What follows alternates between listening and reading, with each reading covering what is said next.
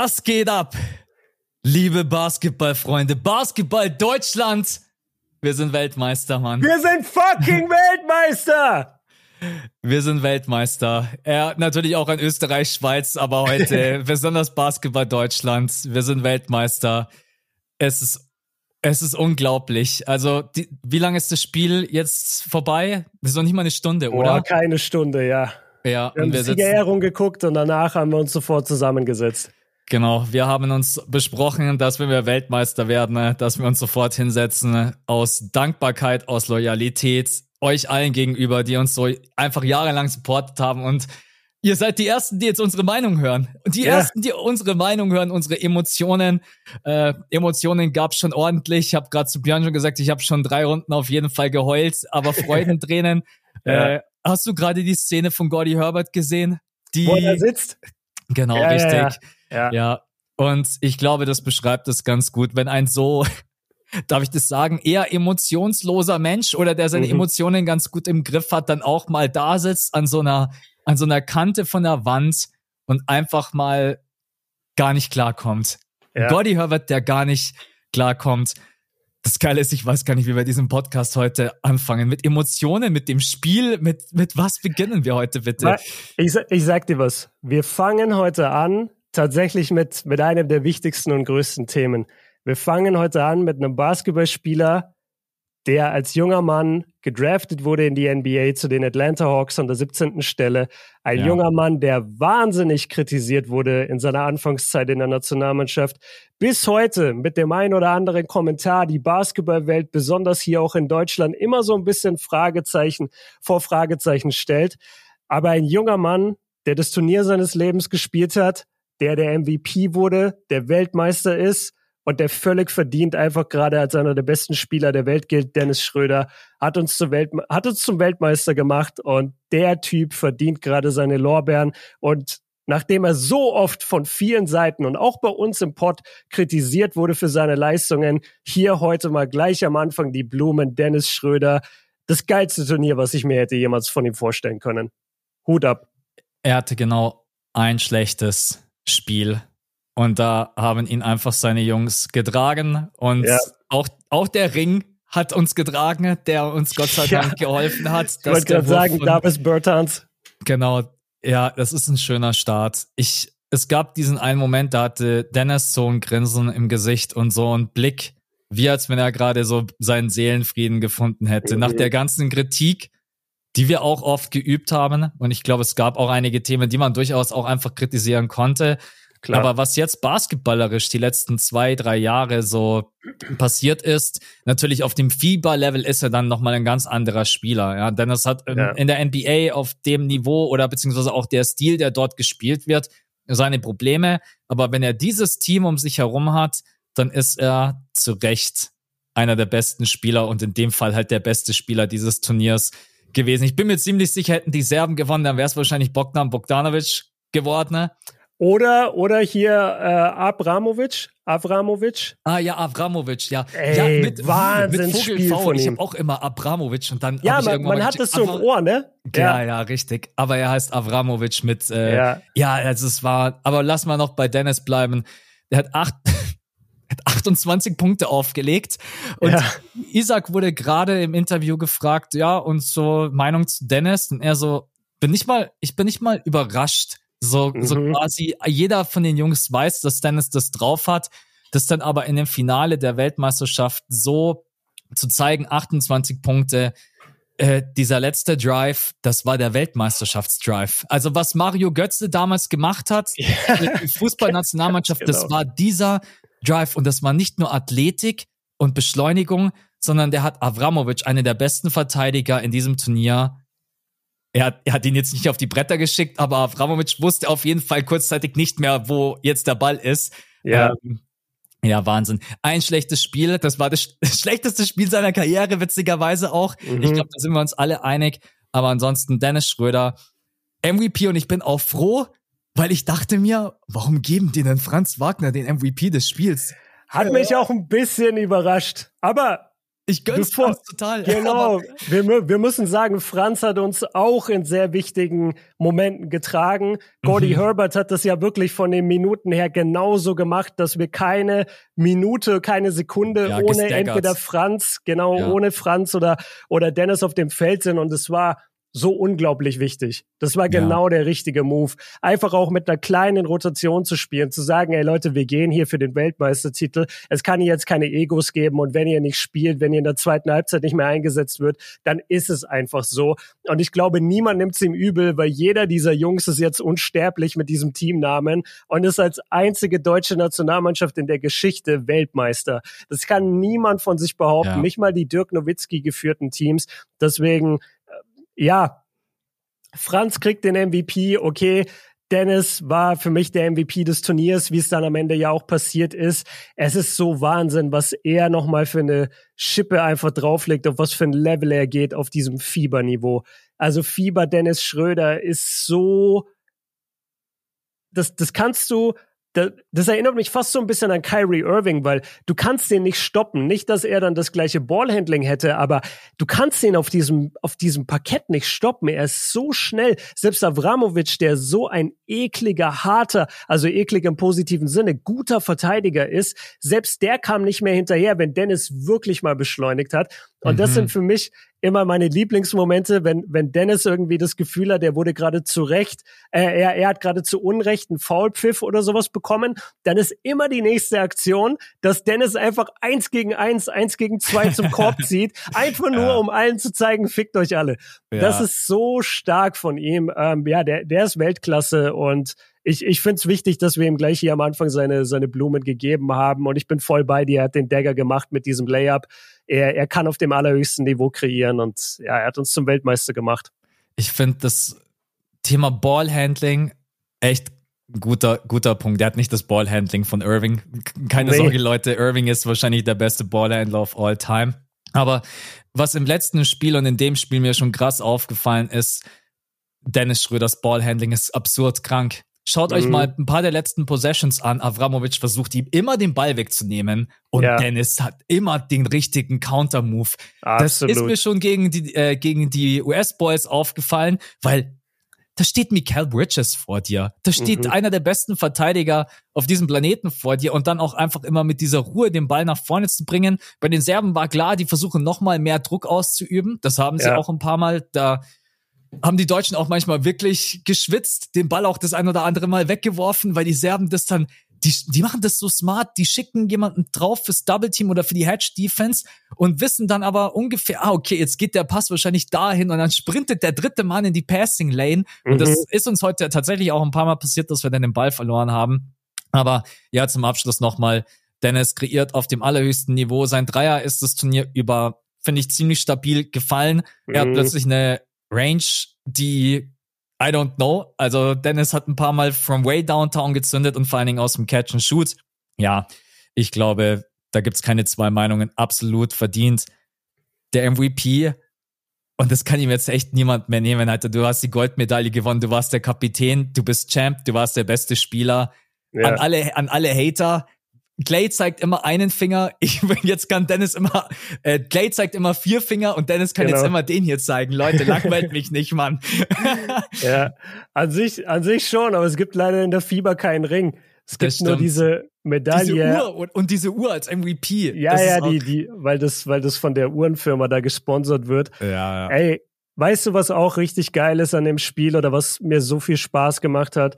Wir haben manche Spieler jetzt im Viertelfinale und Halbfinale gar nicht so krass gesehen. Da fällt mir zum Beispiel ein Joe Vogtmann ein, der Mhm. ein kleiner Faktor war. Haben wir beide nicht sogar noch drüber geredet, ob man ihn möglicherweise benchen sollte, ob jemand anderes, Mo Wagner vielleicht reinkommen sollte.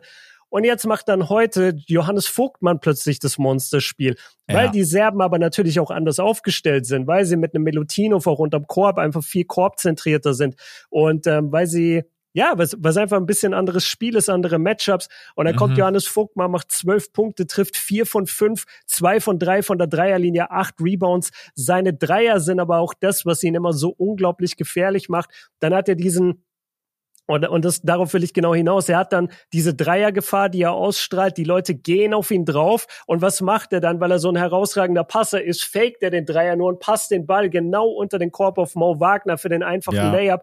Das war, das war einfach so eine, zur Schaustellung diese letzten drei Spiele davon, was für verschiedene Playstile diese deutsche Mannschaft gehen kann. Wir sind so wandelbar, so wechselbar. Wir haben so viele gute Guards. Wir haben aber auch super Big Men. Unsere Big Men können aber auch schießen. Unsere Big Men können verteidigen. Isaac Bonga ganz ehrlich, bringe zurück in die NBA und lass ihn competen um den Depoy.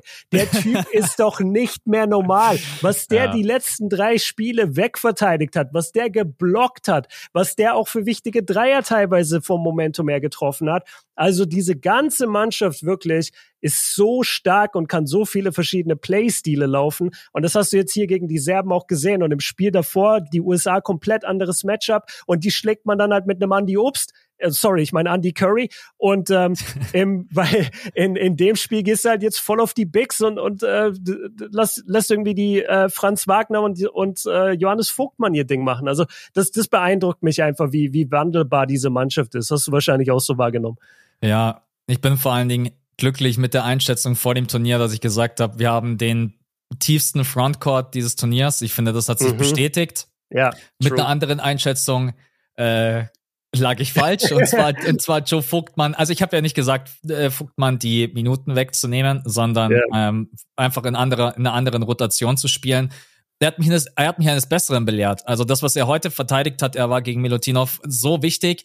Ähm, mhm. Ähm, ich ich habe dann auch wirklich gehofft, dass die Jungs checken, Vogtmann kann das One-on-One -on -One verteidigen, ne? weil immer, wenn sie dann draufgeholfen haben, dann kam der Pass raus und die Serben haben dann ihre freien Würfe bekommen. Ja. Aber Joe hat das einfach stark gemacht und auch gegen Team USA. Also klar, wenn du jetzt gegen den Ant-Man stehst, gut, dann mhm. wird jeder geguckt. Da ist es ja. dann gefühlt auch schon egal. Aber auch einfach, du hast es schön angesprochen, du hast mir damals so ein bisschen, äh, nicht Kritik, aber du hast als Gegenargument gebracht Größe. Und heute mhm. war die mhm. Größe von Vogtmann brutal wichtig, weil genau. Milutinov genau. hält irgendwie den Rekord, glaube ich, auch für die meisten Offensiv-Rebounds bei diesem äh, generell. Ja, ja, war es nicht 17, 15 ja, oder 17, sowas komplett Absurdes? Ich habe dreimal ja. hingehört, als die die Zahl neulich gesagt ja, haben. Ja, genau, richtig. Ja. Und die waren sich selber auch gar nicht mehr sicher. Es waren auf jeden Fall sehr, sehr viele.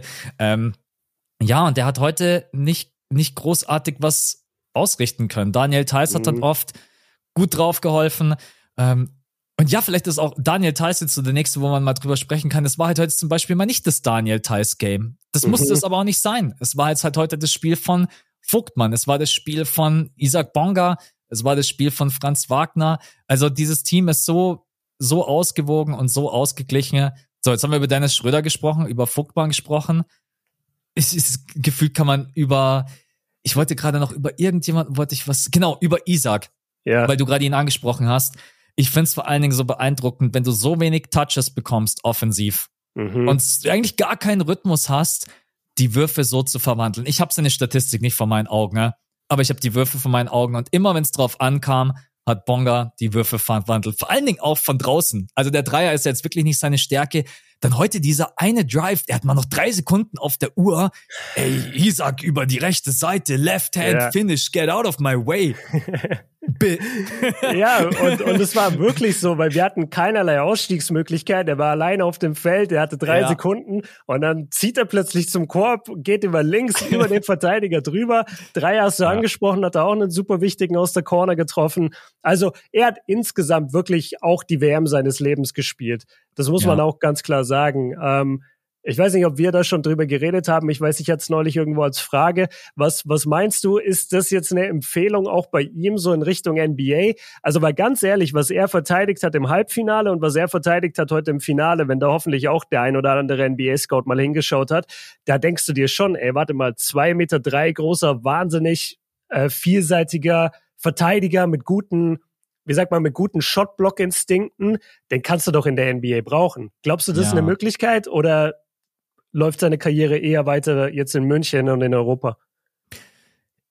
Ich glaube, sowohl Andy Obst als auch Isaac Bonga bleiben beide bei den Bayern. Ich weiß, diese Frage, die kommt gerade mhm. hundertfach. Ähm, aber die Bayern äh, wer so ein bisschen die BBL verfolgt und auch die Euroleague, der kriegt ja mit, die Bayern rüsten gerade eben auf, neuer Head Coach, neue Spieler und äh, jetzt dann auch bald eine neue Arena mit dem SAP Garden, der wird auch 2024 fertig. Und ich bin mir ziemlich sicher, dass vielleicht hinterm Rücken Isaac und Andy Obst I don't know, so, einen kleinen, so eine kleine Erhöhung bekommen. Ich weiß es nicht. ich weiß nicht, ob sowas irgendwie möglich ist. Ja, ich bin mir ziemlich sicher, der ein oder andere Anruf wird bei den Bayern landen. Äh, dann ist aber natürlich die Frage, ähm, willst du dich dann wirklich in wieder in diese Situation hineinwerfen, wo du eventuell dann keine Minuten siehst? Ähm, Andi Obst hat einen Wahnsinnswurf, ist defensiv natürlich, auch wenn Andi sich stark verbessert hat in den letzten Jahren, ist es natürlich in der NBA dann schon nochmal ein anderes, wenn da jeden Abend zwei Meter drei große Shooting Guards auf dich zubrettern. Mhm. Ähm, ich bin mir fast ziemlich sicher, dass die beiden äh, bei den Bayern bleiben, aber um deine Frage zu beantworten, ziemlich sicher wird der eine oder andere sich das anschauen und sagen, okay, vielseitiger Verteidiger, trifft den Dreier ganz solide, den ein oder anderen guten Drive gezündet, jetzt auf Isaac bezogen. Mhm. Lass mal probieren und anrufen. Ähm, und ja. dann kommt sicherlich auch drauf an, was hat Isaac für Learnings mitgenommen aus seinen vier Jahre? Vier Jahre war in der NBA, mhm. ich weiß nicht mehr ganz ja. genau, ob Isaac dann sagt, ey, nee, komm, ich muss erstmal. ich spiele lieber. Genau, ich spiele lieber. Ich äh, kann vielleicht das jetzt auch als Schwung mitnehmen, um bei den Bayern besser zu spielen. Das kann mhm. ich auch sagen. Ich habe viele Spiele der Bayern gesehen in der vergangenen Saison. Das ist auch nicht so schwer, wenn man in München wohnt. Ähm, genau, aber ich glaube, dass Isaac, es würde ihm gut tun, sich einfach hier auf die BBL und auf die Euroleague zu konzentrieren. Weil die Euroleague zu gewinnen, das musst du auch erstmal schaffen. Das ist klar verdammt schwer. Ja. Was ja. glaubst du, was, jetzt werfe ich dir die Frage rüber bei mhm. Andy. Was denkst du denn bei Andy? Wie viele Anrufe gibt's da? Oder denkst du, dass die NBA-Scouts sich dann anschauen, ah, okay, Andy ist ein bisschen undersized. Hm. Mm. Nee, also es ist, ich glaube, es gibt die Anrufe, ich glaube, es gibt Einladungen. Äh, das letzte, letztes Jahr, meine ich, gab es die gleichen Gespräche mit Maodo, nach der nachdem der ja, ja in der ja. Eurobasket auch wirklich geile Performances hatte. Und ich meine, dass da auch dann mehr oder weniger von ihm aber entschieden wurde, dass er halt gesagt hat, so, ja, okay, ich kann da jetzt hingehen für ein Training Camp oder möglicherweise schaffe ich ins Team oder ich bin halt hier in Berlin, beziehungsweise jetzt dann nächste Saison in Mailand und, und spiele halt wirklich und bin Teil mhm. der Mannschaft. Ich glaube, das ist schon nochmal ein Unterschied.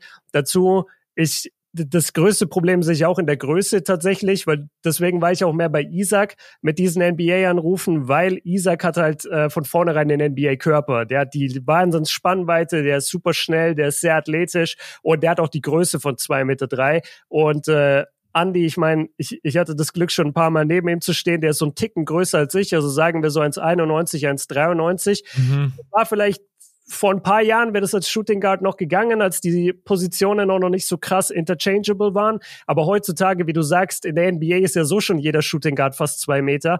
Und äh, die haben natürlich auch die dementsprechenden Arme und Athletik. Und das ist schon nochmal was anderes, wenn die anfangen, dich um Blöcke zu chasen, äh, dir hinterher zu rennen. Ich glaube, da sind wir vom äh, ich glaube, da ist sein, sein Platz viel besser hier in Europa und sei einfach einer der geilsten Spieler Europa. Er ist ja der beste Shooter Europas. Ja. Also ich weiß nicht, ob ich das aufgeben würde für, ich krieg ein bisschen Minuten in der NBA vielleicht. Weißt du, das würde ich einfach mhm. nicht aufgeben. Vor allem er ist jetzt, ich weiß nicht, wie alt er ist, aber er wird 27 ist Andy. Genau, okay, dachte ich mir, dass das ungefähr hinkommt.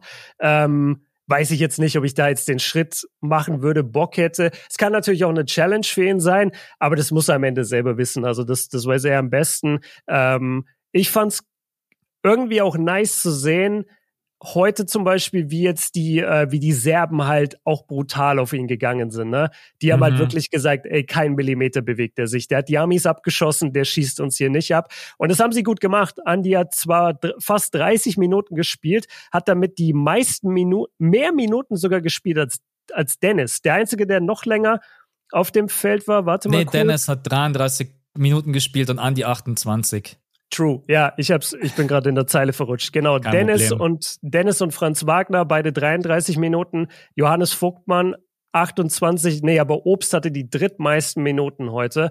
Ähm, ja. Und das, obwohl sein Wurf nicht gefallen ist und obwohl sie ihn hart verteidigt haben. Und da muss ich ihn auch wirklich mal loben. Ist dir bestimmt auch aufgefallen, vor allem im Halbfinale gegen die USA, wie viel er auch als Creator plötzlich agiert hat, wie viel er plötzlich in die Zone penetriert und nicht nur auf den Dreier geht, sondern auch mal guckt, ob er was anderes machen kann.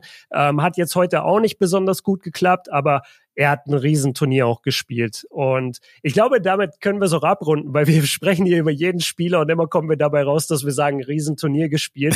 es ist einfach die ganze Mannschaft und es ist Gordon ja. Herbert und es ist der Trainerstab drumherum. Ja, das fängt beim Athletiktrainer an und hört beim irgendwie Teamarzt auf. So, die, die haben einfach einen unglaublichen Job gemacht und ähm, ja, kann, kann man nur den Hut ziehen. Das ist so eine starke Performance und die erste Weltmeisterschaft gewonnen in der Geschichte des deutschen Basketballs. Das Einzige, was wir jemals hatten, ist Bronze. Und jetzt haben wir einfach Gold. Und das kann uns niemand mehr nehmen. Und keiner kann sagen, wir haben die besten Teams nicht geschlagen, weil wir haben die fucking USA aus dem Halbfinale geschlagen. Und damit sind wir eh für immer unsterblich. Ja, und vor allen Dingen ist es auch schön, dass diese Andy Obst Performance aus dem Halbfinale jetzt immer wieder gezeigt wird und dann kommt der Zusatz und danach haben wir Gold geholt. Und, ja. nicht, und danach ja. haben wir Silber geholt. Äh, Ey, das war so eine all-time great Performance. Äh, ich will kurz einen anderen Podcast erwähnen, den ich mir den, das ganze Turnier über angehört habe, und zwar von Magenta mit Per Günther und Benny Zander. Und, äh, ich per liebe Gün die beiden. Gibt, ich, gibt's ein sympathischeres Duo im Fernsehen gerade? Die beiden sind so geil. Ganz, ganz äh, schwierig. Und Per Günther, der dann auch, glaube ich, tief in sich drinnen eigentlich viel emotionaler ist, als es nach außen, aber er versucht immer diese Professionalität zu wahren. Und er hat im vorletzten Podcast, hat er gesagt, wisst ihr, diese Performance von Andy, ähm, er hat einen kleinen Sohn, ich glaube fünf oder sechs Jahre, und hat er gesagt, ich weiß ganz genau, ich komme jetzt nach Hause und mein Kleiner wird im Garten dann spielen äh, 98, 99 und dann Andy Obst nimmt den Wurf und macht den Dreier. Und ich glaube tatsächlich, wow. so, als er das erzählt hat, habe ich so Gänsehaut bekommen, weil ich glaube, ja. das ist das, was Basketball Deutschland braucht. Wir brauchen mhm. mal diese Vorbilder, so wie man früher gesagt hat, ich möchte spielen wie Beckenbauer oder Lothar Matthäus im Fußball. Wir sind eine mhm. Fußballnation über die wir jetzt heute besser nicht sprechen, weil die gestern gegen Japan 4-1 verloren haben und gerade eben sieht's da ja nicht so gut aus. Aber ich glaube, dass deswegen freut mich das auch so für, für das Land und für alle, die sich mit Basketball beschäftigen und auch einfach mal, auch für, auch für uns als Content Creator, dass Leute jetzt da aufmerksam drauf werden. Und mein Dad hat zu mir, ich habe nach dem USA-Spiel, wir beide haben ja keinen Pod aufgenommen, habe ich meinen Dad angerufen und Hast du mit ihm Pod aufgenommen? Nee, nee, und ich habe mit ihm telefoniert. Mein Dad schaut normalerweise nicht so Basketball, aber ab Halbfinale habe ich ihn dann auch, habe ich gesagt, Papst, du musst es schauen. Ja, der ist normalerweise mhm. sportbegeistert. Dann hat er auch gesagt, das, das, kann doch eigentlich gar nicht sein. Wie lange machst du das jetzt hauptberuflich? Zwei Jahre? Und ihr habt noch, mhm. ihr wart noch nie Weltmeister und hattet die Chance und jetzt steht ihr im Finale. Und dann denke ich mir auch so, ja, was sind wir eigentlich für Lacker? Mhm. Wir, wir beide, also ich meine, ich freue mich für uns. Wir sitzen hier und das ist der Weltmeister-Pod. Den werde ich ja. nie löschen. In 10 und in 20 Jahren oder I don't know, dieser Pod wird auf Ewigkeiten online bleiben. Äh, diese ganzen Emotionen, ähm, ja, ich laber gerade schon seit fünf Minuten durch, gell? Es tut mir leid, ja, aber. Ach, komm, easy. Ja, nee. genau. Das, per Günther und äh, Benny Zander einfach nur überragend. Ähm, ganz, ganz toller Podcast. Magenta, ganz, ganz tolle Übertragung. Einfach nur einen fetten Daumen nach oben. Und ich weiß gar nicht, wie ich gerade dahin gekommen bin von Andy Obst, aber ja. Ja, do, doch, weil du, weil du diese Story erzählt hast, dass Per Günther meinte, sein Sohn steht im Garten genau, und genau, äh, sagt dann, ja, ich, ja, ich bin genau. Andy Obst. Ja, und da, und da sprichst du was Wichtiges an. Das ist unglaublich ähm, wichtig, weil in Deutschland hat das bisher wirklich gefehlt. Und ich habe mich an meine Zeit erinnert, als ich wirklich zum Basketball kam und dann so diese ersten Nationalmannschaftsturniere gesehen habe. Und da, da kam ich wenigstens noch zu einer Mannschaft, wo wir eine gute Mannschaft hatten. Ja, da hatten mhm. wir Dirk Nowitzki, da war aber auch Nademola Okolacha mit dabei und diese wirklich gute Spieler. Und ähm, wir haben dann auch 2005 noch irgendwie Silber gewonnen bei der WM. Nee, sorry, EM. Und Ab dem Zeitpunkt dann aber und als Dirk Nowitzki langsam so von der Bildfläche verschwunden ist, was die Nationalmannschaft angeht, was auch völlig verständlich war, der hat ja, ich habe gar keine Stimme mehr, merke ich gerade. Ich habe so viel zu, ich habe so viel zu Hause auch bei der Übertragung geschrien. Ey. Ähm, jedenfalls, das, das, das ging dann so, das ging dann so immer tiefer, immer tiefer und auch wieder hier Per Günther angesprochen, der meinte ja dann auch in der Übertragung irgendwann so, ey, als er Nationalmannschaft gespielt hat, da haben sie gegen Belgien verloren und, mhm. und gegen Ungarn und solche Teams oder Niederlande und so, ne? Und heute stehen wir halt in der Weltmeisterschaft und, und hauen die Amis raus. So, das ja. ist halt ein komplett anderes Niveau und natürlich kreiert das Helden und natürlich sind jetzt gerade Millionen Basketballer inspiriert und infiziert. Und du kennst es ja auch, du würdest jetzt am liebsten ins Gym gehen und du hast jetzt voll Bock aber auch diesen Pod aufzunehmen und danach noch dein Video. Und ich will in mein Video und wir, wir das, das, die ganze Nation, alle, jeder, der schon mal einen Basketball in der Hand hatte, ist doch heute gepackt. Und das liegt daran, dass wir eben sie abfeiern, den Franz Wagner und den Andy Obst, aber eben vor allem auch den Dennis Schröder, der für mich auch so ein bisschen einfach die Schleife jetzt auf seine internationale Karriere gemacht hat. Also egal, ob der jetzt nächstes Jahr bei Olympia, klar wäre es geil, wenn sie da auch noch mal weit kommen, aber selbst wenn nicht, diesen Weltmeistertitel, das hat ihm nie einer zugetraut. Mhm. Vor allem nicht, als er damals kam und Dirk abgelöst hat als der neue Starspieler. Da hat den jeder gehasst, Je oder ja. nicht nicht unbedingt gehasst, aber du hast dir gedacht so, ey, der Immer ist dieser niemals Vergleich auch mit Dirk, das war einfach auch unfair damals. Dirk Absolut. Dirk ja, und, und deutsche Medien haben da auch ehrlich gesagt einen scheiß Job gemacht. Das war auch lange vor unserer Zeit, dass sie da den junge Dennis Schröder mit dem größten deutschen Spieler, europäischen Spieler zu dem Zeitpunkt aller Zeiten vergleichen. All-time great bloß. Aber All-time great, genau. ähm, machst du mal besser hier, Dennis, Dennis Schröder aus Braunschweig. Alter, was, hä, hä sei mal besser, was geht denn ab? Das ist ja voll lame. ähm, Bei den Atlanta Hawks, warum kommst du von der Bank, ey? Ja, was ist 19, das, ey? Hau, hau mal ja. Jeff Teague auf die Bank.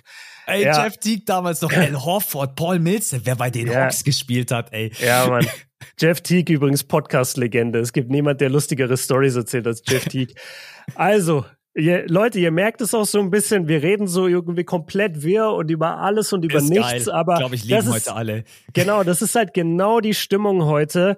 Ähm, ich, ich würde so, ich, ich will mal kurz eine Sache sagen, weil wir nehmen jetzt seit 26 Minuten auf und wir haben ganz wenig bisher über die Serben geredet und über einen Spieler müssen wir auch kurz reden, weil es einfach so bitter ist. Äh, und das ist, äh, ich werde jetzt den Namen butchern, Onjen Dobric. Mhm. Der ist nach zwei Minuten umgeknickt und ja. war dann fürs ganze Spiel raus. Ich bin ganz ehrlich, ich bin jetzt nicht super vertraut mit seinem Game. Ich weiß aber, dass er gestartet hat für die Serben und ich weiß, wenn in den ersten zwei Minuten dein Starter umknickt und nicht mehr spielen kann, dann dann zerstört es deinen ganzen Gameplan. Mhm. Und äh, das muss man auch mal hier anmerken, dass da natürlich ein Avramovic dann wahnsinnig viel aufgefangen hat mit seinen 21 Punkten, wahrscheinlich das Spiel seines Lebens gemacht hat. Aber das hat die Serben natürlich schon geschwächt. Ähm, dann muss man sagen, Milutinov kam überhaupt nicht in dieses Spiel, hat null, äh, hat zwei Punkte gemacht, nur von der Freiwurflinie, hatte vier Rebounds, haben wir, glaube ich, die ganze zweite Halbzeit nicht mehr gesehen. Vier Rebounds von diesem Monster. Ja, also da auch nochmal Shoutout an die Deutschen. Ich, ich fand vom Pfeifen her, ich weiß nicht, wie du es äh, wahrgenommen hast von den Schiedsrichtern, ich, ich war manchmal so ein bisschen, wo ich dachte, okay, das ist gerade ein bisschen zu viel für Serbien, was hier gepfiffen wurde. Und dann hatten wir aber auch wieder unsere fünf mhm. Minuten, wo ich das Gefühl hatte, hier gehen gerade ein, zwei Pfiffe in unsere Richtung, die sind eigentlich keine Pfiffe. Deswegen, ja. also ich, ich kann mich bei der Schiedsrichterleistung jetzt nicht beschweren. Vielleicht sagen die Serben, sie wurden ein bisschen unfair behandelt, weiß ich nicht. Aber ich wollte einfach nur mal kurz auch denen hier irgendwie ihre Props geben. Die haben hier ein Turnier gespielt ohne ihre drei besten Spieler oder drei Leistungsträger. Dann knickt auch noch einer ihrer Starter um im ersten Viertel. Und das hätte auch ganz anders ausgehen können. Und das hätte auch ein Basketballmärchen für Serbien werden können. Und schade, schade, blöd für euch gelaufen. Ähm, hoffentlich beim nächsten Mal in Vollbesetzung und dann sehen wir uns wieder. Jetzt diesmal ging der Sieg an uns. Wir beschweren uns nicht, aber ich, ich wollte einmal kurz äh, da auch was zu sagen, weil sonst äh, fühlen die sich hier nicht repräsentiert, glaube ich. Liebe serbische Zuhörer, und ich weiß, ihr seid auch total emotional. Ihr seid so ein krank geiles Basketballland. Gönnt ja. uns das bitte mal. Ja. Ihr seid schon, ihr seid schon. Wir haben das nicht so oft. Ihr seid schon Weltmeister und ihr habt schon, ich weiß nicht wie viele Goldmedaillen. Ich glaube glaub auch schon vier oder fünf. Ähm, deswegen äh, ist, ja, es war also die Verletzung am Anfang, äh, egal, auch wenn man dann gegeneinander antritt im Finale, das will man einfach nicht, weil man will gewinnen auf dem allerhöchsten Niveau. Und ich ja. glaube, das sehen auch alle Spieler so. Ähm, es war eine ganz, ganz blöde Situation. Es war ein Drive, er ist dann auf Daniel Thais Fuß, er ist dann umgeknickt ja. und dann war eigentlich schon, ähm, hat mich so ein bisschen an die Franz Wagner-Situation erinnert, äh, im ersten Spiel gegen Japan, der ist auch umgeknickt. Das war zwar eine mhm. andere, äh, aber halt auch der Fuß, der dann so komplett ja. seinen Winkel einnimmt, den er nicht einnehmen sollte. Ich glaube, jeder von uns kennt das. Jeder hatte schon mal aus so eine Ätzende, der ist einfach umgeknickt. Ähm, ich weiß auch gar nicht, was passiert, also ob er bloß eine Stauchung hatte oder ob sogar was gerissen ist. Da gab es irgendwie dann keine Informationen mehr, äh, die Übertragung über. Aber jetzt habe ich mal eine Frage an dich. Nach dem, nach der ersten Halbzeit mhm. dachte ich mir so, steht, ich glaube 47, 47 stand's. wenn ich mich ja. nicht täusche. Mhm. Ich hatte irgendwie das Gefühl, die Serben müssten eigentlich mit zehn führen. Ich, ich weiß nicht, wie wir. Ich hatte so ein komisches. Ge die Serben, finde ich, haben in der ersten Halbzeit irgendwie den besseren Basketball gespielt, aber wir waren gleich auf. Ich weiß nicht, warum sich das in meinem Kopf so eingebrannt hat. Wir hatten Gott sei Dank Franz Wagner, der sich immer an die Freiwurflinie, der kam immer an die Freiwurflinie. Und Dennis hat sich einmal an die Freiwurflinie so ein bisschen reingemogelt mit diesem NBA-Move. So, mhm. äh, da waren die Serben bestimmt auch nicht mega happy. Aber ging es dir auch so, dass du nach der Halbzeit oder, äh, oder zur Halbzeit dir dachtest, okay, steht 47, 47, das unterschreibe ich für den Moment mal, weil ich dachte eigentlich, äh, Serbien müsste eigentlich einen kleinen Ticken führen. Ja, Serbien hat, glaube ich, in der ersten Halbzeit, wenn ich noch richtig im Kopf habe, 60 Prozent oder sowas getroffen oder mhm. sogar 65 Prozent aus dem Feld und haben das Spiel jetzt beendet mit 42 Prozent Feldwurfquote. Also da kann man ungefähr ablesen, wie verhältnisweise schwach beziehungsweise schwierig dann diese zweite Halbzeit für sie lief. Ich bin total bei dir. Ich bin in die Halbzeit gegangen und habe auch ziemlich so auf entspannt ausgeatmet und habe mir gedacht, ey, warte mal, Serbien spielt wirklich gut aber Deutschland kann viel besser spielen als das, was wir bisher ja. gezeigt haben. Und wir sind hier auf Gleichstand. Und das hat mir so Spaß gemacht. Und ich sag dir ehrlich, gegen die USA, hatte ich so viel mehr Schiss, weil gegen die USA lief bei uns die ganze Zeit alles mhm. und ich habe immer gedacht so, ja, aber fuck, was, Irgendwann wenn wir jetzt wir nicht mehr, mehr. genau, ja. was, wenn wir nicht mehr treffen, was, wenn diese wilden Dreier von Vogtmann, von Obst, was, wenn das nicht mehr fällt, dann sind wir komplett weg und dann hatten wir einfach dieses unglaubliche Glück, danke nochmal an die Basketballgötter, inshallah, dass wir einfach wirklich das ganze Spiel über getroffen haben. Und ja. das war jetzt von den Serben Leider nicht der Fall bei ihnen aus serbischer Sicht. Die haben eine unglaubliche erste Halbzeit gespielt, aber ich dachte wirklich, ja, aber wir, können noch viel besser spielen als das, was wir bisher zeigen. Die Serben vielleicht auch. Ähm, aber das, was ich gesehen habe von Deutschland, ich war relativ entspannt, weil ich dachte, ey, ich habe von Dennis bisher relativ wenig gesehen. Von Andy kam noch gar nichts. Viele unserer Bigs sind gar nicht im Spiel. Ich mache mir im Moment noch keine Sorgen. Und ich war auch unverhältnismäßig optimistisch und unaufgeregt. Das Einzige, wo ich kurz aufgeregt war, war so 10, 15 Minuten vor der Übertragung, als man die Spieler aufs Feld hat laufen sehen. Ähm, als bei bei der Übertragung auch die ganze Zeit halt äh, dann gepusht wurde und ja heute Weltmeisterschaft und da da da da wurde halt schon krass Stimmung aufgebaut klar ähm, ja und da, und da habe ich mich natürlich dann auch kurz anstecken lassen aber sonst ich ich habe es relativ entspannt durchgestanden. Die finalen Minuten. Da bin ich happy für dich, weil die letzte Minute, da war ich nicht entspannt, Mann. Ja, da wollte ich gerade hin. Also diese letzten oh. Minuten, als dann Deutschland äh, so ein bisschen eingebrochen ist, die Serben haben noch mal ein, zwei Dreier getroffen oder hatten ein, zwei Abschlüsse. Dann haben sie uns einmal gestealt als wir den Ball mhm. vorgetragen haben, so all diese Momente, ja, da, da stand ich die ganze Zeit. Also ich stand eigentlich die ganze zweite Halbzeit. Ähm, ich habe mich fast nie hingesetzt und ja, auch hier wieder. Ja. Jetzt habe ich einfach ohne Ende gelabert. Nee, ich, ich will gut. nur sagen, ich will nur sagen, ähm, das war, das war von den Deutschen schon auch wieder eine, eine unglaubliche zweite Halbzeit. Muss man auch mal den Hut ziehen, weil gegen solche Serben, das so eine zweite Halbzeit zu spielen, ist auch nicht einfach. Ja, und diese zweite Halbzeit, die war auch echt bitter notwendig, weil in der ersten Halbzeit diese Würfe, die die Serben reingemacht haben, das war schon wieder so, ey, wenn du solche Würfe triffst, dann wirst du eventuell Weltmeister. Hab ich mir schon gedacht, könnt ja. ihr bitte mal einfach abhauen. Könnt äh, ihr mal einfach bitte keine Dreier über Brett mehr treffen? Was ja. ist das denn, Alter? Seid ihr Tim Duncan? Bogdanovic mit einem Dreier übers Brett, Jovic mit der Hand, glaube ich, vom Thiemann im Gesicht. Was, Thiemann? Ich weiß es gar nicht mehr. Äh, Aber auch über Brett einmal von Jovic.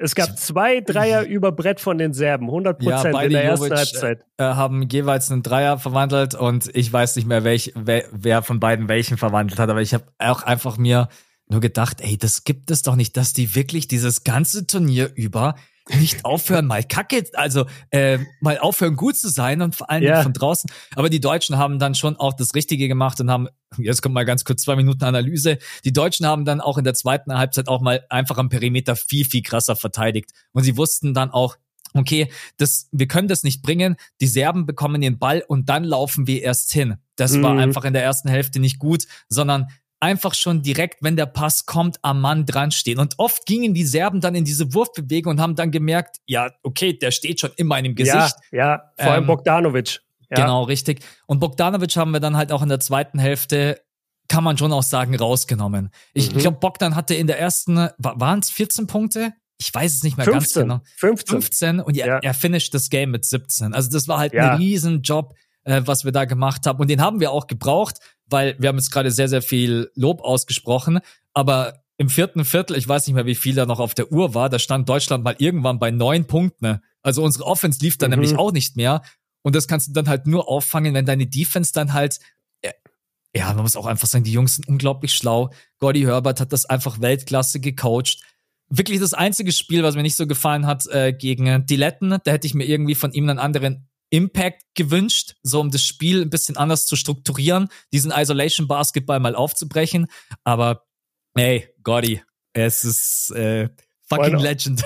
Ja, und lass mich da mal Gordy in Schutz nehmen.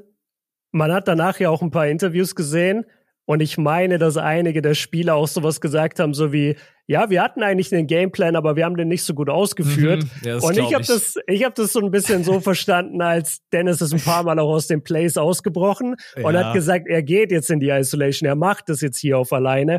Und das hat dann absolut nicht funktioniert. Und es war ja eben nicht das schlechteste Spiel seiner Karriere, weil er nichts getroffen hat, sondern das war das schlechteste, weil er weitergeworfen hat. Mhm. Und weil er nicht eingesehen hat, dass er für andere kreieren muss. Und das ist halt auch eine riesen mentale Leistung, davon dann zurückzukommen, zu sagen, okay, mir wurde jetzt hier der Arsch gerettet. Und dann im Spiel gegen die USA, das, das haben sie heute in der Übertragung gesagt und da wurde mir das erst das erste Mal klar, der hatte keinen Turnover gegen die USA. Ja. Weißt du, wie absurd das ist, wenn du das ganze Feld von Bridges ge gepresst wirst und von Mhm. Josh Hart, wie eklig das ist. Der hatte keinen Turnover und äh, jetzt heute hatte er natürlich wahrscheinlich äh, zwei oder so. Ja, zwei Ich Turnover. Ich habe es offen, zwei Ja, Turnover. zwei hatte er, ja. Genau, aber hatte 28 Punkte, 53 Prozent aus dem Feld. Es war legendär, wirklich. Ja. Die, das kann man jetzt nicht vergleichen und das will ich auch gar nicht vergleichen. Ich will einfach nur mal, wie schön das ist. Dirk Nowitzki hatte zum NBA-Titel diesen unfassbaren Weg und Mhm. Dennis hatte jetzt mit diesem Team diesen unfassbaren Weg. Mhm. Leute, wir sind ungeschlagen da ja, durchmarschiert. das ist das- brutal. Ich weiß nicht, muss ich mal die anderen Weltmeister äh, mir auch anschauen, aber acht Spiele, acht Siege und am Ende Weltmeister und dann vor allen Dingen auch Team USA besiegt, die Serben besiegt, die sicherlich nochmal ein besseres Team aufs Parkett stellen könnten. Aber auf der anderen Seite, bei der Eurobasket hatte man eigentlich nominell das bessere Team. Mhm. Und jetzt ist man weitergekommen. Also die Serben haben trotz allem einfach unglaublich guten Basketball gespielt und haben mit Pesic sowieso eine Trainerlegende. Also der, ja, der Coach seit, seit 40 Jahren und ist auch, äh, zwischenzeitlich habe ich auch kurz gedacht, die Serben spielen mit dem sechsten Mann, weil Pesic ist wirklich an der Seitenlinie rauf und runter gerannt, wie, also auch da so emotional mit dabei zu sein. Ja, also ich glaube, ähm, in diesem Turnier, vor allen Dingen dieses, diese Geschichte auch, es hat irgendwie alles mit dabei gehabt. Das war ein, ein ordentlicher Start gegen die Japaner. Franz verletzt sich. Hm, naja, okay. Schauen wir mal. Dann hatten wir ein überragendes Spiel gegen die Australier. Das erste Viertel war grandios. Es wurde nur getoppt von einem Fieber Paddy Mills, der halt dann dachte, okay, Mhm. er muss durchdrehen. Jetzt schaue ich mal, ob ich es noch hinkriege. Danach haben wir gegen Finnland gespielt, oder? Ja. Wenn ich mich nicht täusche. Genau, Müsste. damit da, da muss man auch noch mal ganz kurz sagen, wir haben ja auch einige wirklich auch äh, hergewatscht. Also Finnen, Das ist der Ja. richtige Bayer, der da rauskam. Für alle Ja. aus einem anderen Part von Deutschland, wir haben die weggeklatscht. ja, weggeklatscht. Also 101 zu 75 haben wir dann gegen Finnland gewonnen, dann 100 zu 73 gegen Georgien, dann 100 zu 71 gegen Slowenien. Also das sind schon mal drei. Slowenien war krank, wie wir die weggehauen haben. ja. Aber auch erst am Ende. Es ist auch, Mhm. Ich weiß nicht, also irgendwie, glaube ich, wollte der Basketballgott auch, dass wir Weltmeister werden. Wenn ich so über diese ganzen Momente nachdenke und wann immer was passiert ist, dann Mhm. ist schon so ein bisschen, ja, auch am Ende, die Serben hatten dann nochmal einen Dreier und der fällt dann nicht rein. Und Edwards hatte auch einen Dreier, ganz am Ende des Spiels, wenn der reinfällt. Und der gefällt dann halt nicht rein. Das sind zwei Zentimeter. Ähm, ich glaube, der Basketballgott, der hatte schon Bock. Der hatte einfach Bock auf Deutschland, ganz ehrlich. Ja, der wollte uns schon. Ja. Alter. Oh Mann, hey. Einfach komplett krass, verrückt. Ja. Ähm, ich weiß gar nicht, ob wir, können wir, können wir auch später noch machen. Es gibt sicherlich noch einige Themen, über die wir sprechen. Vielleicht wollen wir einmal ganz kurz am Ende drüber reden, dass äh, die USA tatsächlich jetzt hier ohne Medaille rausgehen. Ähm, und lass Kanada uns das gerne, lass uns das gerne jetzt machen. Können, ja, also Team USA hat kein, keine Medaille gewonnen. Ähm, die Berichterstattung könnt ihr euch vorstellen in Amerika nach dem, äh, nach dem Ausscheiden gegen äh, die Deutschen war sowieso schon wieder, äh, naja, wie die Amis halt so sind, ja, ihr habt nur unser B-Team geschlagen, unser C-Team, mhm. jetzt, ja, dann kommen sie halt Olympia mit Stephen Curry, LeBron James, whatever. Für den Moment bist du halt trotzdem raus. Und ja. bloß weil du jetzt dann vielleicht Tatum mitnimmst oder Devin Booker und Kevin Durant, nochmal zur Erinnerung, letzte äh, die letzten Olympischen Spiele hat man gegen Frankreich gewonnen im Finale, glaube ich, mit fünf Punkten Unterschied.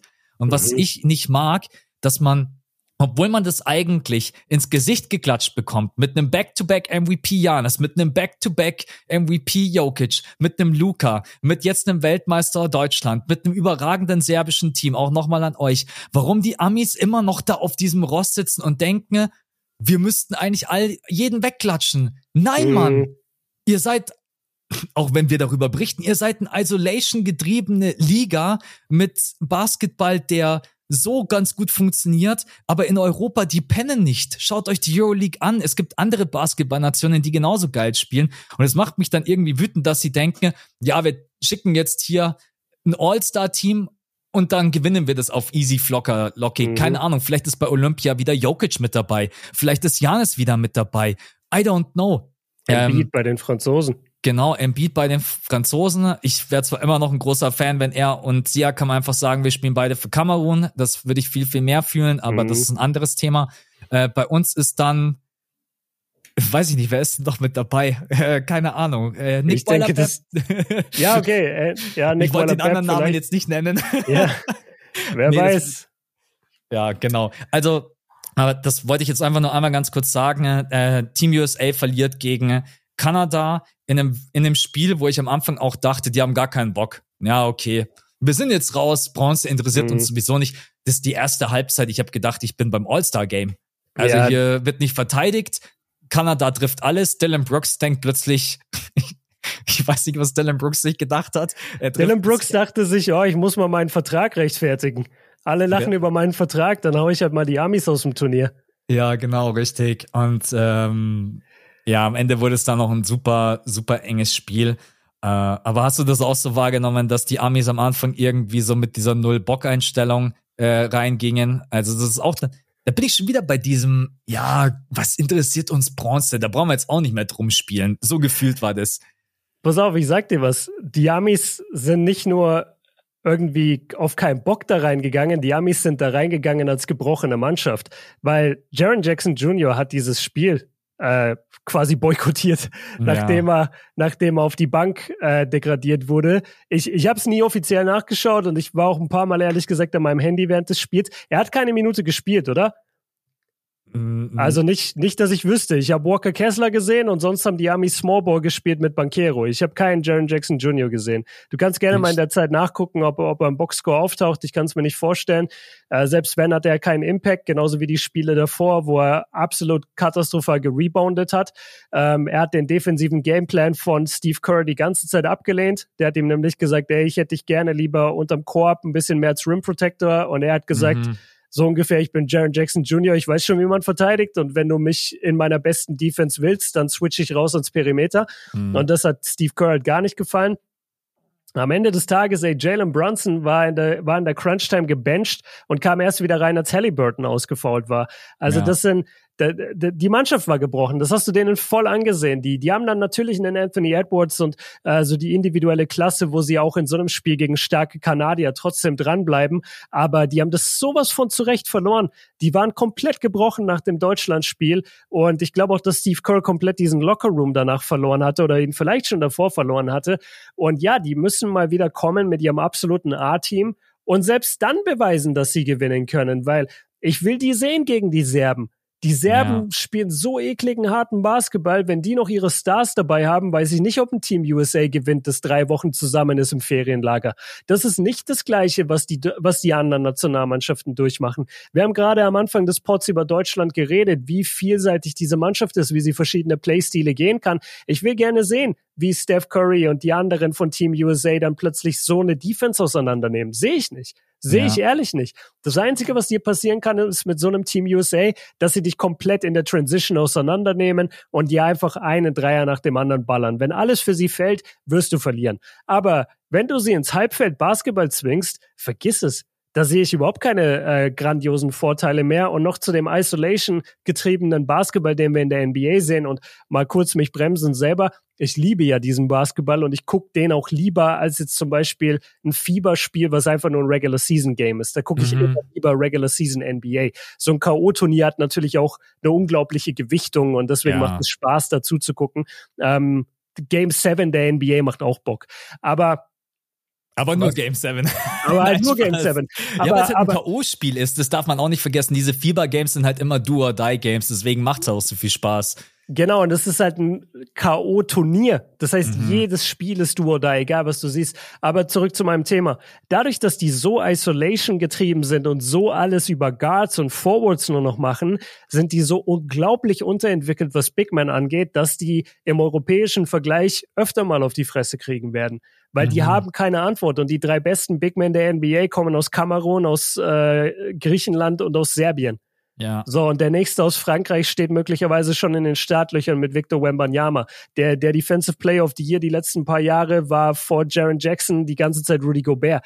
Die, diese Big Men, da haben die ein Riesenproblem. Und das können die mit ihrem Smallball Basketball nicht auf diesen engeren Fieberkörben oder Courts können die das nicht äh, kompensieren. Und deswegen kassieren die Amis gerade. Und ja, die sollen das richtig als äh, Respektschelle empfinden. Und die sollen jetzt zurückkommen mit ihrem absoluten A-Team. Und dann gucken wir mal, ob wir sie nicht auch schlagen können.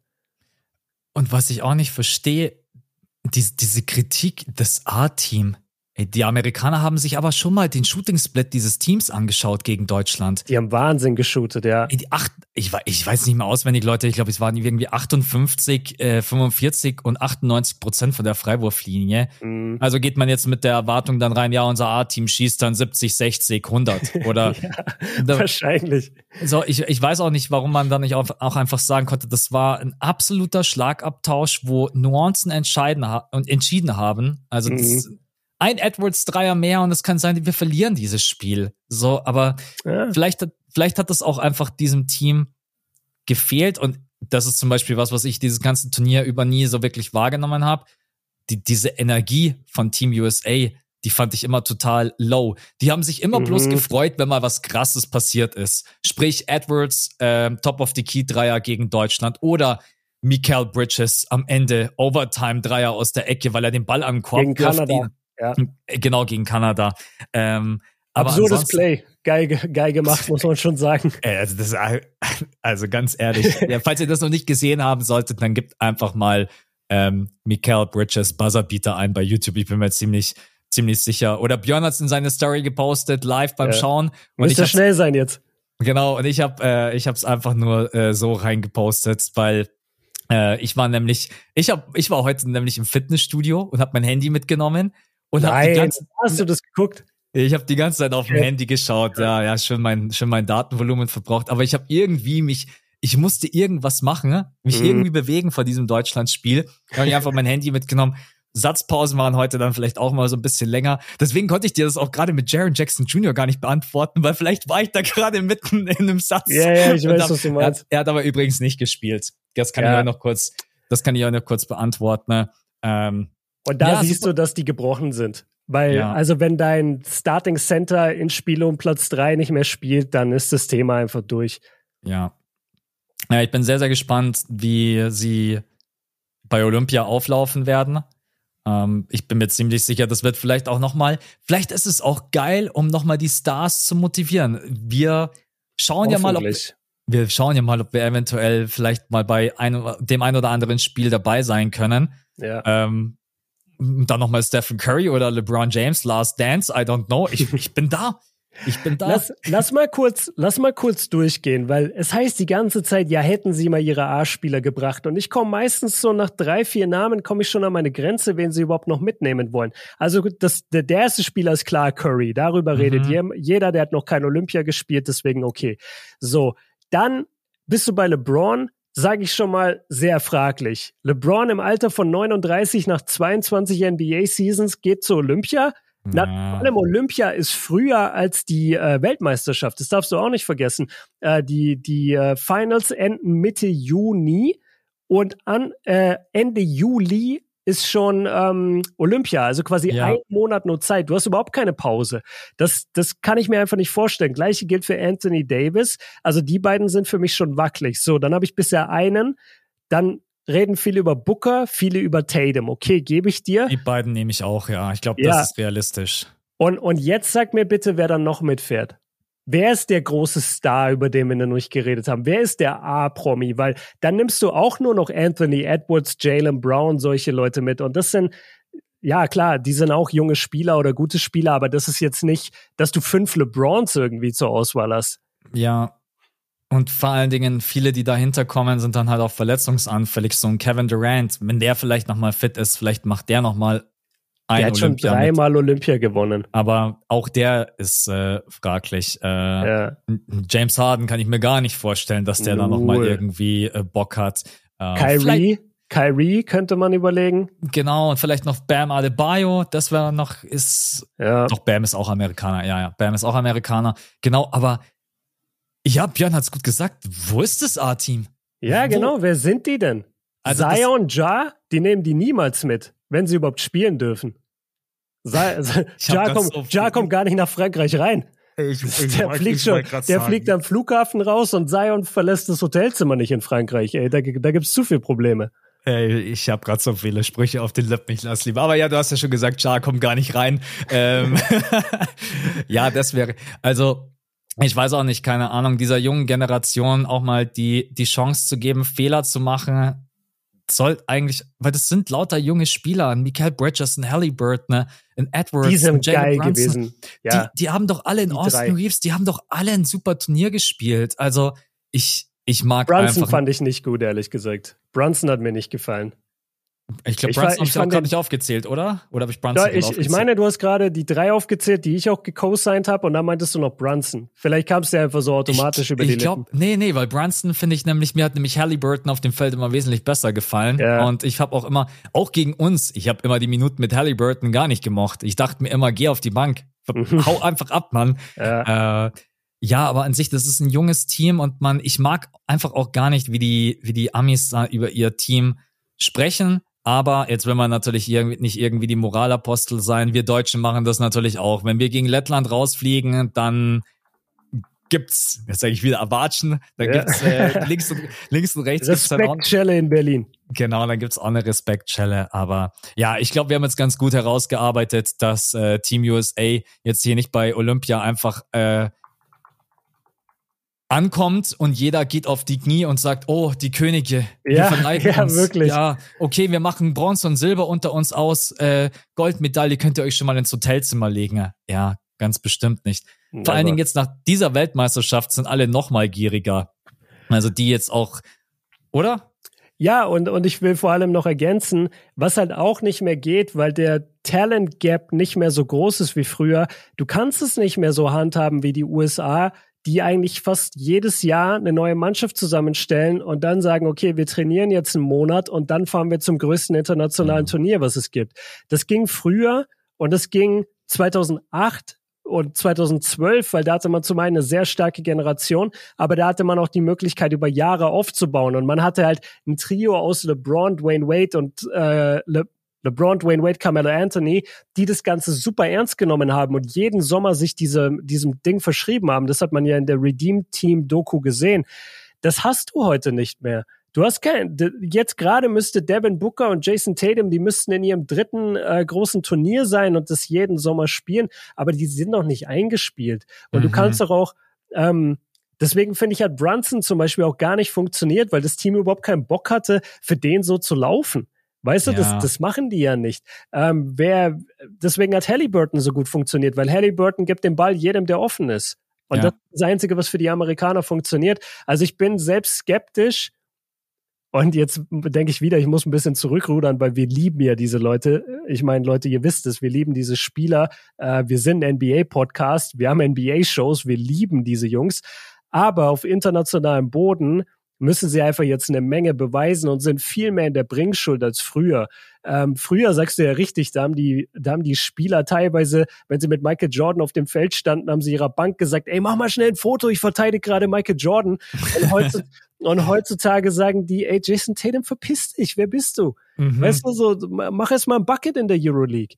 Das ja. sagen die zu dem. Und damit haben die auch vollkommen recht. Kommt erstmal Franz und drückt, äh, Janis ist halt kein Amerikaner, aber drückt Janis den Stepback 3 ans Gesicht und sagt, äh, was Ja, los? Da, da habt ihr euren MVP. Weißt du, ja. das ist der MVP der NBA und da habt ihr euren MVP. Da hat Franz ja. gar keinen Respekt. Vielleicht noch ganz kurz zum Abschluss. Gratulation an Kanada zur Bronzemedaille. yes, aber wirklich. Ich habe mich ja. richtig für die gefreut weil sie auch bei internationalen Turnieren noch nie was erreicht haben und jetzt den ersten Schritt machen. Und die machen es richtig, die sind committed, die sind die nächsten paar Jahre zusammen am Start. Ja. Äh, war ein geiles Spiel. Sie haben es am Ende dann äh, fast noch aus der Hand gegeben, total unnötigerweise. Äh, SGA mit 31 und einem sehr, sehr brutalen Ankle-Breaker gegen. Boah, war gegen der hart? Der, der, war, der war richtig hart und richtig clean, ja. weil der war nicht mal so richtig in seiner Nähe, aber nur durch diesen Stop hat Mikael Bridges einfach komplett die Kontrolle über sein Leben verloren. Äh, ja. Es ist einfach wirklich so gewesen. ja, äh, und Dylan Brooks hat am Ende dann nochmal äh, eine für ihn persönlich sicherlich eine all-time great Performance rausgeballert. Ich weiß nicht mal, ob Dylan Brooks in der NBA schon mal 39 Punkte hatte, aber jetzt äh, 39 Punkte, 12 von 18, 7 von 8. Das war von den beiden ein wahnsinnig gutes Spiel. RJ Barrett äh, bin ich auch sehr, sehr gespannt. Ich finde, der hatte auch ein ordentliches Turnier. Ja, dass der natürlich auch noch Fehler macht in dem jungen Alter, ist klar. Aber Kanada hat Bronze gewonnen und ich glaube, das ist ein Riesenerfolg. Also mhm. da kann man, glaube ich, einen Haken dahinter machen. Ich sag ähm, dir was, sein Karriere, also sein, sein Career High in der NBA sind 37 Punkte. Siehst du mal. Ja, ja also hat das geschlagen jetzt auf Fieberlevel. Ja. So, haben wir auch da kurz drüber gesprochen. Ich würde sagen, zum Abschluss des Pods reden wir noch mal ganz kurz über vielleicht was es was es mit uns was es mit uns macht emotional mhm. keine Ahnung wie ich habe ich habe nichts von dir gesehen und du hast bestimmt auch nichts von mir gesehen wie wie ging's dir in dem Moment wo du realisiert hast jetzt, jetzt ist es vorbei. Hast du, hast du Tränen in den Augen bekommen oder hast du dich einfach nur gefreut? Hast du äh, Aisha angeschrien? Was hast, was hast du gemacht? Was hast du in dem Moment gemacht, wo du wusstest, ey shit, wir sind Weltmeister? Ja. äh, also gibt sogar ein Video davon, weil Aisha das dann sogar heimlich sozusagen gefilmt hat, weil ich halt aufs Spiel konzentriert war. Ich weiß, ich habe die Arme nach oben gerissen und habe sie dann wieder fallen lassen und habe so in vollkommenem Disbelief, also ohne zu glauben, was ich da wirklich gerade sehe, habe ich auf diesem Bildschirm gestarrt und, und war einfach komplett leer, weil, wie gesagt halt, ich habe diese Jahre, Jahrzehnte davor mitbekommen und ich weiß, wie düster das teilweise war. Und ich weiß, dass Deutschland kein respektiertes Basketballland war, nur Dirk war respektiert. Und mhm. manchmal hat er uns zu großartigen Leistungen geführt, aber diese Mannschaft war nicht respektiert, vor allem nicht in den 2010ern, da war sie eher disrespected. Und ähm, ich, ich saß da einfach, war komplett leer, gleichzeitig auch mega Freude erfüllt, bin dann aufgestanden, bin durchs Zimmer gelaufen, ähm, hat, hab alle umarmt, die da waren. Also ich, äh, ja, war, war ein Riesenmoment, sage ich dir ganz ehrlich. Ich meine, das, das, das passiert vielleicht nur einmal im Leben. Ja, und ganz wichtiger Satz, man, wer weiß, ob das nochmal passiert. Ja, also ich, ich habe meinen ersten Basketball gehabt mit vier. Ich war bei meinem ersten Basketballtraining mit sechs und seitdem habe ich den Ball nicht mehr abgegeben. Und äh, deswegen war das für mich einer der größten Momente in meinem Basketballleben. Und Basketball ist mein Leben, deswegen war es der größte Moment meines Lebens. Einer der größten. Das war ja. was wirklich Besonderes. Ich glaube, deswegen berührt das einen auch so, weil das wirklich unser Leben ist. Ey, 24 ja. Stunden am Tag machst du dir Gedanken über die NBA, über was ist mit dem Spieler los, wie kann unser Team abschneiden, wirklich. Wir sind mega happy, dass wir das machen dürfen, aber ich glaube, wenn du dann sich sowas, so einem Thema so verschreibst, mhm. dann, dann berührt dich das einfach nochmal so krass mehr. Und mich hat das auch gefreut für einfach alle, die wir in den letzten Jahren vielleicht auch angesteckt haben, ja. Basketball zu schauen. Ja. Und ich habe dann gemerkt, diese vier, fünf Sekunden, wo ich wusste, es kann nichts mehr passieren, das Spiel ist vorbei, dann habe ich schon gemerkt, okay, jetzt werde ich emotional. Dann kam mhm. erstmal die Freude raus. Und dann habe ich aber die ersten Spieler natürlich auch gesehen, die dann geweint haben, dann Andy Obst und so weiter und so fort. Ja. Das schlägt natürlich dann schnell wieder um in Freude. Aber diese Anspannung, die dann auch von einem abfällt, und die haben wir ja natürlich auch als Zuschauer und wir beide als Fan auch mit einem Podcast auch mitgetragen. Also, Klar. und dann fällt das einfach alles von dir ab. Und ich glaube, wir können gar nicht nachempfinden, was diese Jungs jetzt für, was für eine Last von deren Schultern fällt. Die, mhm. die waren so happy du musst später echt, du warst nämlich, du warst ja schon auf dem Weg ins Studio. Hm. Geh noch mal bei Magenta rein und schau dir noch mal äh, die, die Interviews an, weil Mo ist nämlich dann zu Benny Zander mit der ganzen Aha. Gruppe und hat zu ihm gesagt, Benny, wenn du heute eine ernste Frage stellst, so auf Deutsch gedrimmt, ich schwör's dir. ja, ja, weil die Deutschen sind dann ja immer so, ja, dann hat Mo auch irgendwie ein Beispiel gebracht, ich krieg's gerade nicht mehr hin, so, äh, ja, wa warum hat man heute die Serben geschlagen? So, mm. I don't care. Fuck ja. off, Mann. Alter, okay, wir haben es einfach irgendwie hinbekommen. Ja. Ähm, ja, und das ist, es ist schön. Es ist schön für uns alle, für Basketball Deutschland. Ich hoffe, es sorgt für einen, für einen Boom. Das kannst du, das kannst du nie wissen. Äh, mm. Viele haben nach Dirk Nowitzki gesagt, danach ist sowas undenkbar, sowas kann nicht mehr kommen. Jetzt haben wir hier Gold geholt, die Weltmeisterschaft. Wir haben mit Isaac, mit Franz, mit Mo so junge Spieler. Äh, Dennis wird übrigens in drei, äh, in fünf Tagen jetzt 30. Das wird, glaube ich, auch ein besonderer ja, Geburtstag. Ja, ähm, als Weltmeister ist anderer Flex.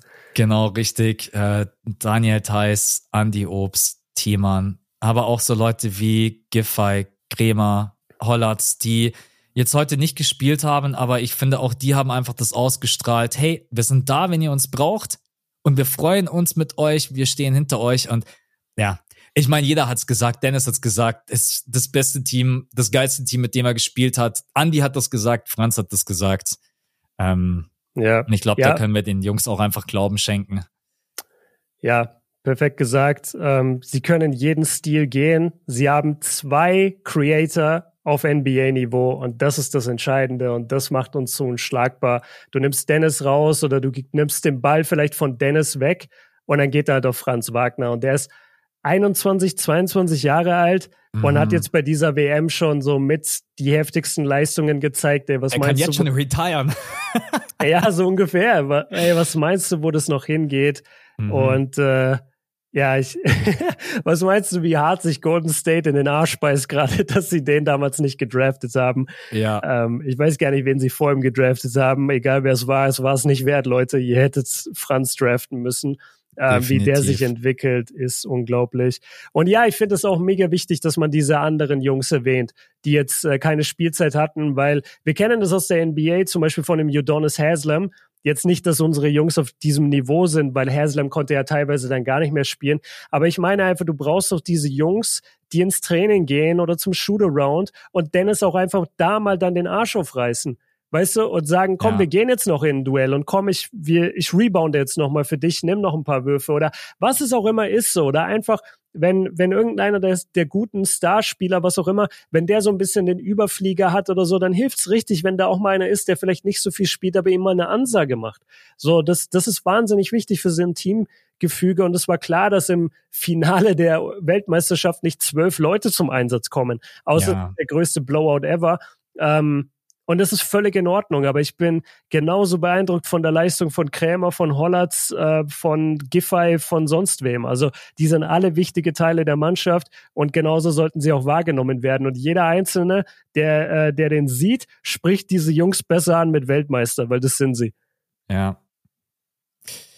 Ich habe nichts mehr hinzuzufügen. Ich realisiere gerade eben, dass wir vor ein paar Jahren diesen Pod angefangen haben. Wir sitzen jetzt hier und das deutsche Team ist Weltmeister. Das kickt gerade anders. Das ja, kickt gerade. Stimmt. Wir haben auch im Sommer angefangen. Das ist ja. wahrscheinlich gerade so ungefähr unser Jubiläum. Das kommt auch. ganz, das kommt ganz gut hin, Mann. Und übrigens, apropos Jubiläum, ich glaube, das war zwar schon letzte Folge, aber ich sage es jetzt trotzdem. Glückwunsch zur 250. Folge. Ist das so? Ja, habe ich noch nicht gesehen. Wir gucken da nie Krass. drauf, Leute, deswegen wissen wir das nicht. Aber ich habe was ja. hochgeladen und dann wurde mir das angezeigt. Äh, ja, über 250 Folgen mittlerweile von diesem Podcast. Das ist auch ein Statement. Ja.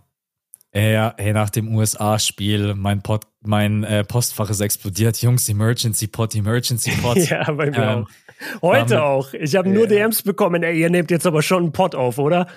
Ey, ich war im Stream und dann kam die Frage, dann kam wirklich die Frage, kommt der Pod heute? Und dann kam dahinter direkt die Frage, kommt der Pod heute bloß für die Patronen? So ganz nett. Yeah. Dann habe ich gesagt, Leute, Björn und ich, wir haben gesagt, heute, es kommt ein Pod und für alle, ich habe gedacht, ey, schon no alle way. jubeln schon bevor. äh, Achso, sind die ausgerastet im Chat oder was? Nein, die haben, die haben, die haben sich halt gefreut und ja. das ist auch so verrückt, dass Leute so drauf warten, was, was du ins Mikrofon laberst. Das könnte denen ja auch scheißegal sein, was meine Meinung ist. Also ganz ja, ehrlich. Mann. Aber da sind glaub, wir wahnsinnig dankbar, Leute. An ja. der Stelle mal. Jetzt auch mit den 250 Folgen irgendwie im Rücken und jetzt mit dem Weltmeistertitel. Ein ganz kurzer Moment der Reflexion. Wir nehmen das nie für selbstverständlich. Wir sind euch so dankbar. Und äh, dass da wirklich im, im Sekundentakt, wenn, wenn du, ging dir bestimmt auch so, du postest eine Insta-Story jetzt gerade halt während dieser WM, wenn die Deutschen spielen und es kommt dauernd oben die DMs reingerattert und dann steht da ständig Pot. Was ist mit dem Pot? Kommt heute mhm. ein Pot? Ähm, das ist Wahnsinn, was da für eine Liebe ist für, für dieses Format von uns beiden. Und äh, das, da sind wir euch so dankbar dafür, wirklich. Also wir, wir hoffen, wir sind euch damit jetzt auch entgegengekommen, weil wir haben gesagt, Alter, no fucking way, wenn wir Weltmeister werden, dann packen packen wir das Ding noch nicht auf Patreon. So, ja. packen wir das für alle auf jede Plattform und jeder soll das sofort hören und genießen können. Genauso muss es sein. Ich glaube, damit verabschieden wir uns aus diesem, aus diesem Podcast. Nochmal zum Abschluss. Wir sind Weltmeister. Wir sind Weltmeister! Yes! Wir sind Weltmeister. Leute, wie es weitergeht, besprechen Björn und ich jetzt in aller Ruhe dann die, die nächsten Tage. Jetzt wollen wir auch erstmal diesen, diesen Moment genießen. Ihr habt euren Pod viel Spaß damit. Äh, wir yes. hoffen, es macht euch Spaß. Genau, und vielen Dank für den für den ganzen Support und äh, ja, ey, geht raus, schreit jeden an und sagt ihnen, hey, wir sind Macht ein Autokorso alleine. genau, und schreit einfach jeden an und sagt, hey, wir sind Weltmeister. Nochmal Gratulation an dieses Team, an Gordon Herbert, an jeden einzelnen Spieler. Einfach ja. nur fucking geil. Freunde, das war's. Weltmeister. Bis zum nächsten Mal. Ciao. Ciao.